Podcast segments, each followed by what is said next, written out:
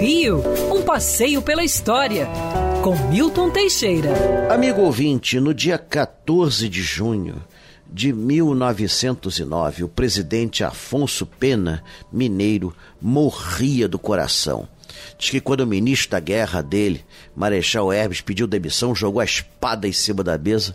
O Afonso Pena levou um susto, sentiu uma pontada do coração e isso depois virou um infarte e ele empacotou.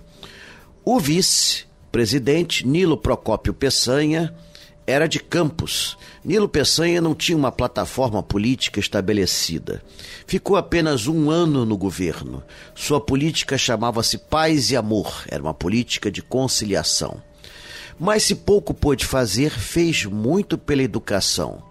Toda a legislação de formação de professores, os planos de cargos e salários, e a elevação do professor a nível de um profissional de alta categoria começam com Nilo Peçanha.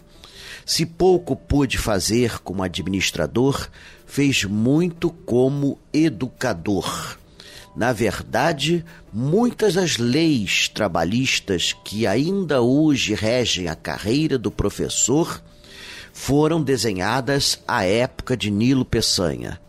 Não é à toa que ele é homenageado no município de Nilópolis e é nome de muitas escolas. Nilo Peçanha hoje repousa no cemitério São João Batista e todos os professores têm uma dívida eterna com ele.